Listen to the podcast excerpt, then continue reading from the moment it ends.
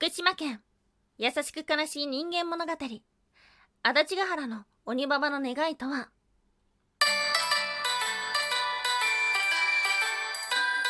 は妖怪について知りたい。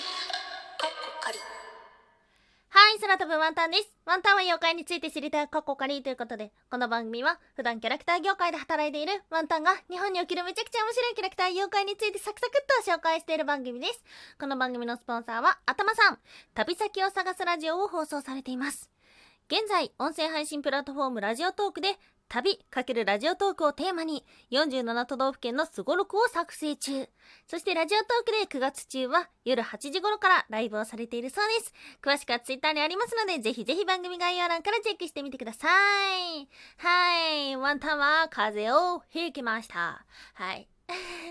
久しぶりにちゃんとした風邪をひいたなと思っておりますので、今日はどうですかね？声がもうカカサカサというかガサガサというか喉のダメージを気にしながら 喋っているので変な声になってるかもしれません。まあこのコロナ禍でさ、より手洗いうがいが徹底されているし、あとはあの風邪ひいたっていうのがね、なかなか言えないし認められない時期が続いていたので、本当に久しぶりに風邪ひいたななんていう風に思っております。ですが、今日も京都で木曜日は47都道府県の妖怪を探しに行かにはならんので今日も早速行ってまいりましょう。今日お届けをする都道府県は福島県。はい県中世代地は福島市ですね。これね知らなかったんだけどあのー、北海道岩手県に続き日本の中で3番目の面積みたいなんです。うん。そして2015年の調査によると人口密度は全国の40位なんだって。えー、まあ、福島って言ったら会津のイメージがあるんですけども、これだけでかかったら知らないところいっぱいあるななんていう風に改めて思ってしまいました。うん。で、ワンタンはね、毎週火曜日にラジオトークでライブ配信をしていて、そこでね、この47都道府県を次どこにしようかっていうのをね、まあ、ルーレットで決めてるわけで、そしてその決まったところに対して、その配信に遊びに来てくれてた人たちにイメージだったりとか、まあ、妖怪の話知ってる話だったりとかって教えてもらってるんですけども、その中でね、福島県ってなった時に出てきたワードがあったんですよ。それが、鬼ババの聖地。鬼ババの聖地？っていう風に思ってしまって、鬼ババ伝説があるだったらまだわかるんだけど、聖地なの？っていう風にですね、ちょっと震えてしまいました。はい。なので、今回はですね、鬼、鬼ババにスポットを当てて、二人の鬼を紹介していこうと思っております。そしてね、最後に、まあなんとなくワンタンなりになんでこのは、こういうお話が多いのかなっていうのもね、まあ、ちょっと考えていけたらと思っております。今日は二つに分けてお話をしていきましょう。まず一人目の鬼、小悪党シュノボン。そして二人目の鬼、優しく悲しい足立ヶ原の鬼ババとははい。ということで、まず一人目の鬼は、小悪党シュノボン。はい。シュノボン、うん、福島県以外にもあったんですけども、まあね、比較的有名な妖怪で福島といえばっていうところでご紹介させていただきましょう。顔と体は赤色です。そして髪の毛は針のようで、額には角が一本生えています。目は星のように輝き、口は耳まで裂けている。うん。そして、はがみをする音は、雷のような音がするっていう風に出てきて、で、以前ね、あの、雷の妖怪とか調べていく中で、福島県っていうのが出てきたので、なので、福島に雷が多くって、そこから派生した妖怪なのかなっていう風に思ってたんですけども、なんかね、いろんな設定がちょこちょこモリモリになっている ような妖怪でもあって、あの、見た目で言うとね、うーん、絵巻に描かれてるのはおばあちゃんみたいなんですけど、現代の絵ではね、すっごい可愛い感じになってます。高2みたいな感じになってる、そんなシュノボンですが、一体何をするのっていう風に言ったら、驚かせる妖怪でした。はい。一度出現して、標的を驚かせ、そして隠れます。そしてまた不意打ちで、ぴょんと出てきます。いわゆる、サイドの回という風に紹介されていました。サイドの回っていう風にね、初めて聞いたんですけども、のっぺらぼうとかがそういう種類の妖怪みたいですね。でね、まあ、ただ驚かせるだけじゃなくてその2回目驚かされた人はショックで死ぬことがあるっていうような説明があったのでまあ侮れないのかもしれないけどシュノボンって言ったらなんとなく雑魚っちいイメージをお持ちの方もいらっしゃるのではないでしょうかはいその理由はゲゲゲの鬼太郎にありますもともとはシュノボンっていうのはメジャーな妖怪ではなかったんですけども、ゲゲゲの鬼太郎のぬらりひょんの手下として出てきたことによって、めちゃくちゃ注目が集まるようになりました。そしてその中の紹介では、間抜けだけどどこか憎めない小悪党、最弱なんていう風に出てきました。うん、いろんなシリーズで出てきてるみたいですね。でね、まあ今こういうストーリーからシュノボンっていう名前で広まってるかもしれないんですが、もともとはシュ、シュ色のシュに万人の番で、シュノバンっていうような名前だったというような説もありました。はい、そんな一人目の可愛い鬼の後、今日の二人目の妖怪は、優しく悲しい足立ヶ原の鬼ババとは、はい、福島県で妖怪鬼ババっていうと、この足立ヶ原の鬼ババが有名なのかなと思います。昔昔、京都に岩手という名前の乳母がいて、ある娘を手塩にかけて一生懸命育てていました。ここややこしいよね。京都なのに岩手なんだっていうふうに思ってしまったんですが、ある日、その姫が重い病気にかかってしまい、お医者さんからは治らないと言われます。しかし、どこからか、妊婦の生き肝を飲めば治るというような話を聞きます。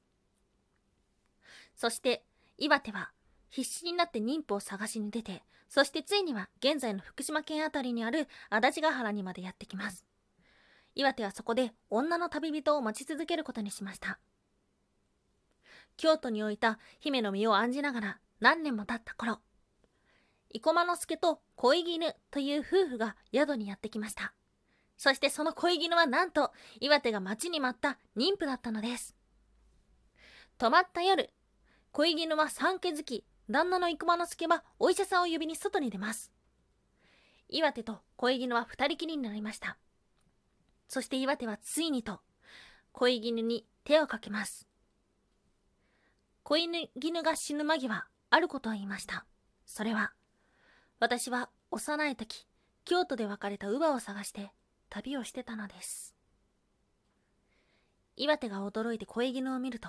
岩手が旅立つ時、姫に渡したお守りを恋絹は持っていました。なんと手にかけた妊婦というのは、岩手自身が何年も無事を願い続けていた姫だったのです。恋絹の肝を持って岩手は悲しみに暮れました。はい。こういうお話ですね。まあ、なんとも悲しいお話ですね。自分自身が姫のためにと思って、岩手岩手がね、えっと、福島の方に行ったわけですが、手をかけたのこそが、その自分が無事を願い続けていた姫自身だったというような話ですね。そして岩手はその悲しみから鬼になってしまい、それ以降旅に来た旅人を食べて殺してしまう足立ヶ原の鬼ババになったという話です。うん。でね、具体的にというか、和歌でもこの、おっと、足立ヶ原の鬼ババの話が出てきているみたいで1991年以前に歌われている歌の中に鬼ババの話があったみたいです。そしてこの鬼ババ岩手が最終的どうなったのかっていうと1128年頃東工房有形が成敗したという歴史が残っています、まあ、つまり130年以上鬼になっていたってことですね。うん。この鬼ババのお墓っていうのは今は黒塚という名前で残っているそうです。はい。まあ、なんとも悲しいお話ではありますが、なんとなくこのお話を見た時に、なんで福島県で残ってるのかなって思ったら、やっぱりその東北の方と東京のその都会を結ぶちょうど旅路にあるお話って山にまつわるお話は特に旅人を襲う系の妖怪が多いんですよね。なので、この鬼ババ伝説っていうのが、まあ、足立ヶ原の鬼ババと、あとシュノボン以外にも残っている場所っていうのはですね、そういう風に都会から逃げていった人だったりとか、まあ、都会から何かしらの怨念を引き連れて地方に向かおうとしてる途中で妖怪化してしまった人が多いので、もしかしたらその一人なのかな？ともちょっと思ってしまいました。はい、福島県の妖怪他にも調べてきたんですけども、まだ有名なのだったら手長足長とかいたんですが、意外と海にまつわる妖怪っていうのは少なかったですね。なのでね、まさに福島の妖怪っていうのは、も、もともと旅人だったっていうのが多いのかもしれません。ワン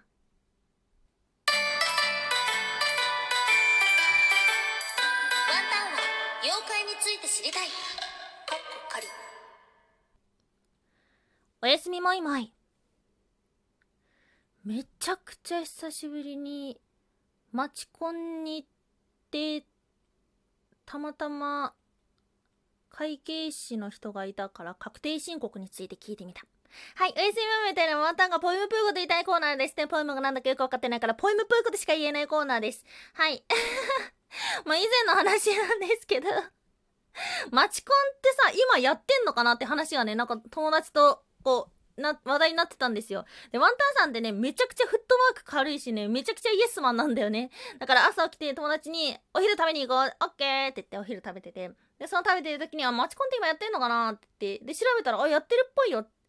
行ってみるみたいな話になったんですね。でさ、マチコンってね、女性めちゃくちゃ安いんですよ。もうほぼタダみたいな感じで行けるので、なんか、いうん、面白そうだし、よ、行こうみたいな感じで